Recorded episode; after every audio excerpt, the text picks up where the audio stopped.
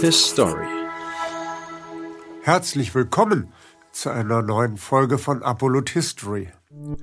Es passiert nicht oft, dass hochrangige Generäle sich gegen das Wachstum der Militärmaschine aussprechen. Der legendäre Oberbefehlshaber der alliierten Streitkräfte im Zweiten Weltkrieg, Dwight D. Eisenhower, wurde auch noch für acht Jahre zum Präsidenten der Vereinigten Staaten von Amerika gewählt. Am Ende seiner Amtszeit warnt er seine Landsleute. Das schauen wir uns einmal etwas genauer an. Am Dienstag, den 17. Januar 1961, wandte sich der 34. Präsident der Vereinigten Staaten von Amerika, Dwight D. Eisenhower, in einer Fernsehansprache an sein Volk. Nach acht Jahren an der Spitze der Regierung trat Ike, wie ihn seine Anhänger nannten, nun von der politischen Bühne ab und in drei Tagen würde der 70-Jährige sein Amt feierlich an den 43-jährigen John F. Kennedy abgeben.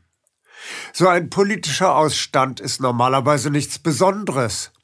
Der Altmeister bedankt sich noch einmal bei allen seinen Mitarbeitern, Weggenossen, politischen Freunden und auch Gegnern, die sich trotz allem zähneknirschend mit ihm zusammengerauft haben.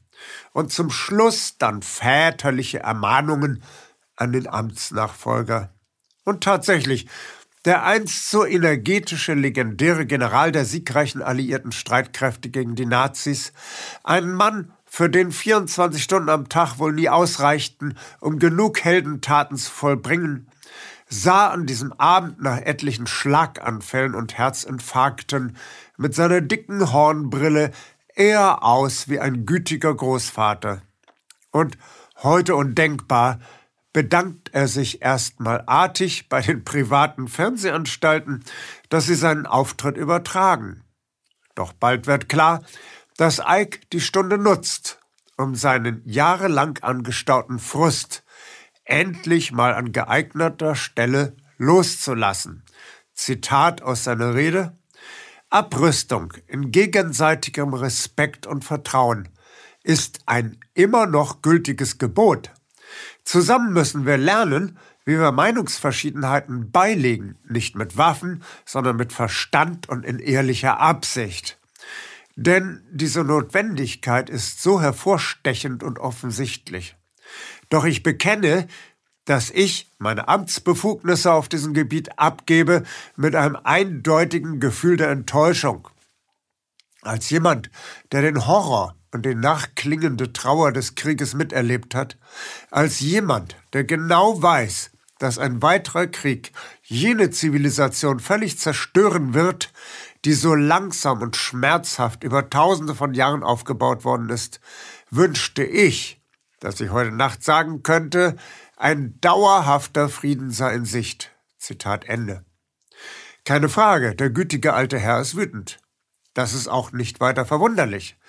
Präsident Eisenhower ist in die Geschichtsbücher eingegangen als der Mann, der den sogenannten Kalten Krieg politisch zu verantworten hatte.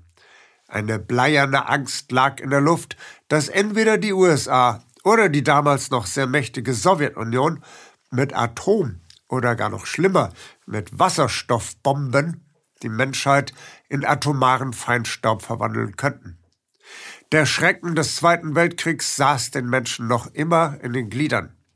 Witwen und Invalide erinnerten durch ihren Anblick an den großen Weltenbrand. Mit der Militär Militärdoktrin der massiven Vergeltung hatte die USA sehr hoch gepokert.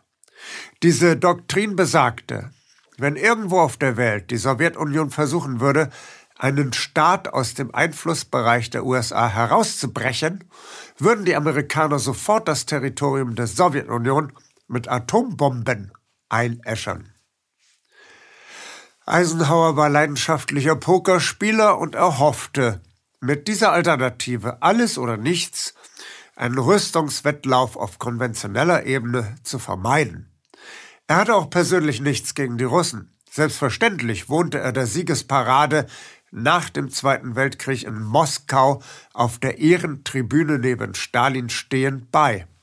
Immer wieder versuchte Eike, den menschlichen Draht zu Stalins Nachfolger Nikita Khrushchev zu pflegen. Er lud ihn sogar zu einem Staatsbesuch mit allem Pomp nach Washington ein.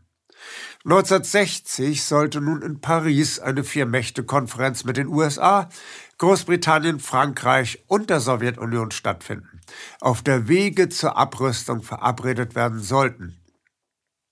Während Eisenhower seinem Gegenspieler Khrushchev feierlich versicherte, er respektiere die Integrität des sowjetischen Territoriums, wurde indes ein Spionageflugzeug der USA über dem Territorium der Sowjetunion abgeschossen. Ike war kompromittiert. Khrushchev verlangte von ihm eine Entschuldigung. Eisenhower lehnte ab. Und schon war die mühsam eingefädelte Pariser Abrüstungskonferenz geplatzt. Es drängt sich der Eindruck auf, dass der alternde Präsident von seinen eigenen Geheimdiensten gelingt wurde, um die Entspannung zu torpedieren. Von daher die in der Abschiedsrede geäußerte bittere Enttäuschung. Bevor Ike jene Worte sprach, hatte er kein Blatt vor den Mund genommen über das erschreckende Wachstum eines neuartigen Konglomerates aus Wissenschaft, Politik und Rüstungsindustrie. Zitat diese Verbindung eines gewaltigen Militärapparates mit einer großen Rüstungsindustrie stellt eine neue Erfahrung in den USA dar. Der gesamte Einfluss, wirtschaftlich, politisch, ja sogar spirituell, wird wahrgenommen in jeder Stadt, in jedem Parlament unserer Bundesstaaten und jeder Behörde der Bundesregierung. Wir erkennen die Notwendigkeit dieser Entwicklung an. Wir dürfen aber auch nicht die Augen verschließen gegenüber ihren schwerwiegenden Folgen. All unsere Bemühungen, Mittel und Existenzgrundlagen sind betroffen. Das gilt auch für die Struktur unserer Gesellschaft. Zitat Ende. Und der gütige alte Mann schaut uns direkt an durch die nebelige Fernsehröhre. Zitat. In den Gremien der Regierung müssen wir uns verwahren gegen die Inbesitznahme einer unbefugten Einmischung, ob angefragt oder nicht, durch den militärisch-industriellen Komplex. Das Potenzial für die katastrophale Zunahme deplatzierter Macht existiert und wird weiter bestehen bleiben. Zitat Ende. Und noch eindringlicher, Zitat, wir dürfen niemals unsere Freiheiten und demokratischen Prozeduren durch den Einfluss dieser Konstellation Gefahr bringen lassen. Nur eine wache und kluge Bürgerschaft kann das richtige Zusammenwirken der gewaltigen industriellen und militärischen Verteidigungsmaschinerie mit unseren friedlichen Methoden und Zielen erzwingen, so dass Sicherheit und Freiheit miteinander gedeihen mögen. Zitat Ende. Hätte ein Zivilist diese Worte ausgesprochen, die Wirkung wäre nicht halb so groß gewesen.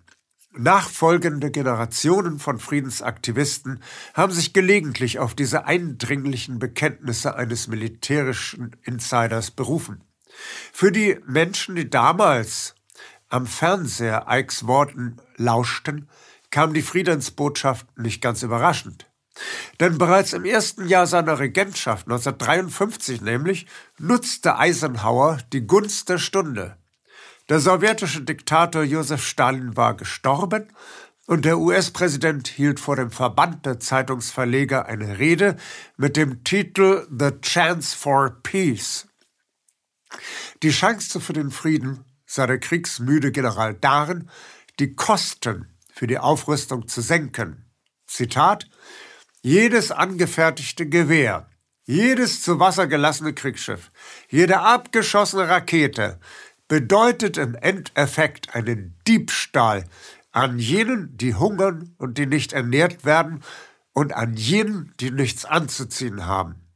Diese waffenstarrende Welt verausgabt nicht nur Geld, es kostet den Schweiß seiner Arbeiter, die Erfindungsgabe seiner Wissenschaftler, die Hoffnungen seiner Kinder, die Kosten eines einzigen modernen Kampfbombers entsprechen dem Wert von einer modernen Schule aus Stein für mehr als 30 Städte. Es bedeutet zwei Kraftwerke, von denen jede den Bedarf einer Stadt mit 60.000 Einwohnern versorgt. Zitat Ende. Im Kontext des aufgeheizten Kalten Krieges sind diese Worte scheinbar auf die Sowjetunion gemünzt. Die Sowjets sollen doch aufhören, die Rüstungsspirale immer weiter nach oben zu schrauben. Ein Musterbeispiel US-amerikanischer Propaganda. Denn die Sowjetunion war nach dem Zweiten Weltkrieg, nach dem Verlust von annähernd 28 Millionen Menschenleben und der Umwandlung ihres westlichen Territoriums in eine Mondlandschaft vollkommen erschöpft und wollte nichts lieber, als die ihnen verbliebenen Ressourcen für einen Wiederaufbau des eigenen Landes nutzen. Stalin hatte bei US-Banken sogar um einen Megakredit zum Wiederaufbau nachgesucht. Wirtschaft und Politik der USA hatten sich indes dafür entschieden, die Sowjetunion zu einem bedrohlichen, kriegslüsternen Popanz aufzubauschen. Es waren die USA, die die Rüstungsspirale ankurbelten. Und das wurde politisch bewerkstelligt durch eine Art Geheimregierung, den Nationalen Sicherheitsrat, der an der Legislative, dem Washingtoner Kongress und sogar an Teilen der US-Regierung vorbei die wesentlichen Weichenstellungen für eine erneute Kriegsmobilisierung vollzog. Und dieser National Security Council legte in seinem Papier NSC 68 im Jahre 1950 fest, dass die Sowjetunion bis Mitte der 50er Jahre in der Lage sein werde, mit atomaren Sprengköpfen die USA in einem Überraschungsangriff in Schutt und Asche zu legen. Reine Spekulation, sehr weit hergeholt, denn dasselbe Papier stellt realistisch fest, dass die Sowjetunion in puncto Wirtschaftskraft und militärischer Stärke den USA nicht im entferntesten das Wasser reichen konnte. Aufgrund dieser Spekulation wurde der Militäretat besonders für konventionelle Aufrüstung am Beginn des Koreakrieges um sage und schreibe 350 Prozent gesteigert. Das geschah unter Ikes Amtsvorgänger Truman. Als Eisenhower Truman im Amt nachfolgte, war er sich der Gefahr einer aufgeblähten Rüstungswirtschaft, die die Zivilgesellschaft erdrosselt, in vollem Maße bewusst. Er hatte sein eigenes Rezept, um dieses Krebsgeschwür zu bannen. Er dachte sich, wenn man die Sowjets in Schach hält mit der Bedrohung der nuklearen Totalvernichtung, dann könne man durch nukleare Waffensysteme viel, viel Geld sparen und kann das Geld für die zivile Infrastruktur, zum Beispiel für Autobahnen, ausgeben. Natürlich ist dieses Konzept, das als Doktrin der massiven Vergeltung in die Geschichtsbücher eingegangen ist, keine Kopfgeburt von Eisenhower. Entworfen wurde es vom einflussreichen New Yorker Council on Foreign Relations, einem Gravitationszentrum der Eliten aus Finanz, Industrie, Medien und Politik der USA. Um dieses Konzept auch im politischen und militärischen Establishment in Washington durchzusetzen, bildete Eisenhower in der Dachkammer des Weißen Hauses, dem sogenannten Solarium, drei Arbeitsgruppen aus Experten, die drei verschiedene Konzeptionen ausarbeiten sollten, wie man mit der Sowjetunion umging, umgehen sollte. Es war aber klar, dass sich nach Ikes Willen die Arbeitsgruppe unter George Kennan durchsetzen sollte. Kennan war der Mann, der als Botschafter in Moskau das sogenannte Lange Telegramm verfasst hatte. Darin warnte er vor dem angeblich weiterhin existenten Expansionsdrang der Sowjets. Er wollte die Sowjetunion aber nicht vernichten, sondern nur eindämmen oder einhegen in ihrem Machtbereich. Ken war jetzt der Anwalt gegen eine allzu aggressive Angriffspolitik gegen die Sowjets. Die geheimen Strategiespiele flossen ein in das Papier des Nationalen Sicherheitsrates, dem NSC 162-2. Das war das Grundlagenpapier der Doktrin der massiven Vergeltung. Doch bereits 1954 wurden im Denkpapier NSC 5440 massive Zweifel angemeldet am Erfolg der massiven Vergeltung. Wenn man bei jeder kleinen Revierverletzung des Sowjetreiches gleich mit der Totalvernichtung droht, wird man schnell unglaubwürdig. Es kann sich jeder selber ausrechnen, dass der US-Präsident vor dem Knopfdruck ins pure Nichts zurückschrecken würde. Er würde sich sehr schnell unglaubwürdig machen und die Sowjets würden Ike auf die Dauer doch nur die lange Nase zeigen. Das war der Nukleus jener Militärdoktrin, die langfristig die massive Vergeltung ablösen sollte, nämlich die Doktrin der flexiblen Antwort. Diese wurde im Auftrag des Council on Foreign Relations von dem jungen Harvard-Professor Henry Kissinger 1956 in einer Arbeitsgruppe entwickelt und 1957 der Öffentlichkeit vorgestellt. Die flexible Antwort bedeutet, wenn die Sowjetunion in das Revier der USA einbrechen sollte, würden die USA zunächst im diplomatischen Gespräch versuchen, die Sache zu bereinigen. Falls das nicht fruchten würde, kämen konventionelle Waffen zum Einsatz. Und erst wenn das nicht zum Erfolg führen würde, dann wäre auch der Einsatz nuklearer Waffen nicht mehr ausgeschlossen. Das klingt zunächst vernünftig, aber nicht nur Eisenhower sah in der Strategie der flexiblen Antwort ein offenes Scheunentor für ungebremstes Wachstum der Rüstungsindustrie zu Lasten der Zivilwirtschaft. Hilflos musste der alternde Ex-General zusehen, wie sich in seinem Umfeld die Rüstungslobbyisten mit Militärs zusammentaten, um das Geschäft mit dem Tod über eine erneute Ankurbelung der konventionellen Aufrüstung anzuheizen. Da war der Abschuss des amerikanischen Spionageflugzeugs über der Sowjetunion nur noch das atmosphärische Tüpfelchen auf dem i. Wir verstehen also die Wut von Ike am drittletzten Tag seiner Amtszeit, ausgesprochen vor großem Fernsehpublikum, nur allzu gut. Er wollte seinem Nachfolger John F. Kennedy die Schattenseiten der Doktrin der flexiblen Antwort noch einmal deutlich machen. Die Weltgemeinschaft wurde sodann in der Kuba-Krise Zeuge, wie sukzessive die massive Vergeltung durch die flexible Antwort ausgetauscht wurde. Doch auch Kennedy hatte den Horror des Zweiten Weltkriegs miterlebt. Auch Kennedy wollte so etwas nicht noch einmal miterleben. Er ließ eine direkte Telefonleitung vom Weißen Haus in das Amtszimmer Khrushchevs legen um bei Unklarheiten immer zuerst bei seinem sowjetischen Amtskollegen nachfragen zu können. Andererseits wusste Kennedy auch nicht so genau, wie er den aggressiven militärisch-industriellen Komplex bändigen sollte. War womöglich sein ambitioniertes Weltraumprogramm ein Versuch, die Energien der Rüstungswirtschaft in die Raumfahrt abzuleiten, sozusagen zu sublimieren? Wir wissen es nicht, denn Kennedy wurde bereits nach zwei Jahren Amtszeit ermordet.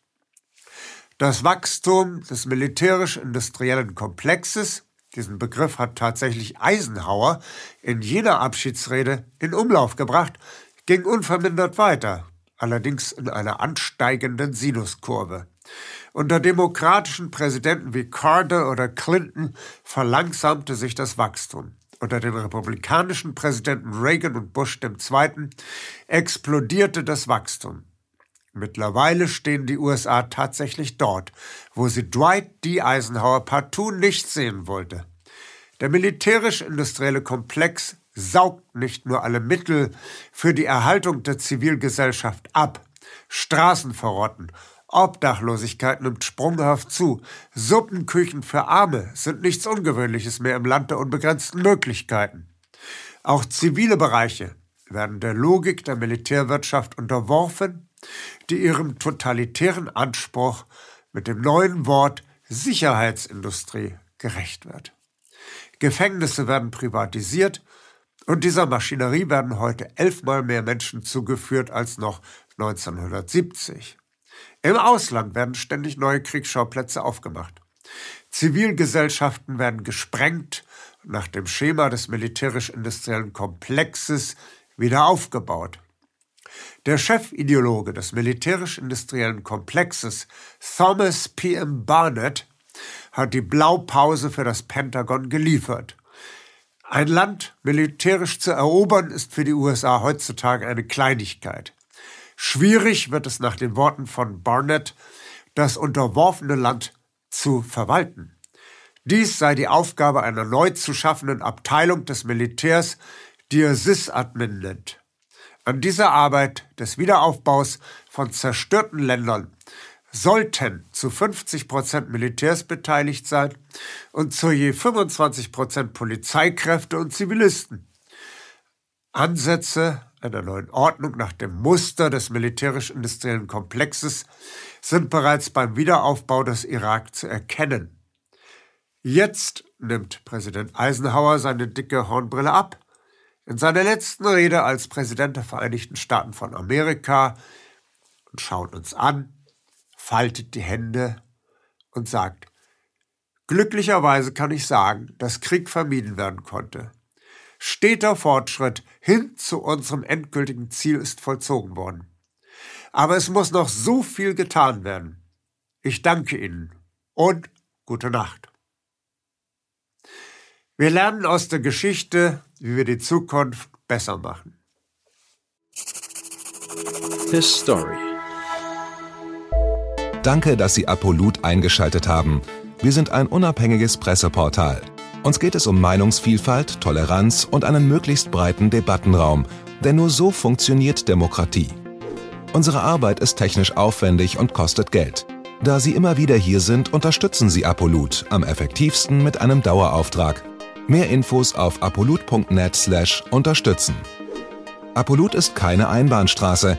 Lassen Sie uns in Kontakt bleiben. Abonnieren Sie den Apolut Newsletter, so verpassen Sie nichts. Registrieren Sie sich auf apolut.net/newsletter.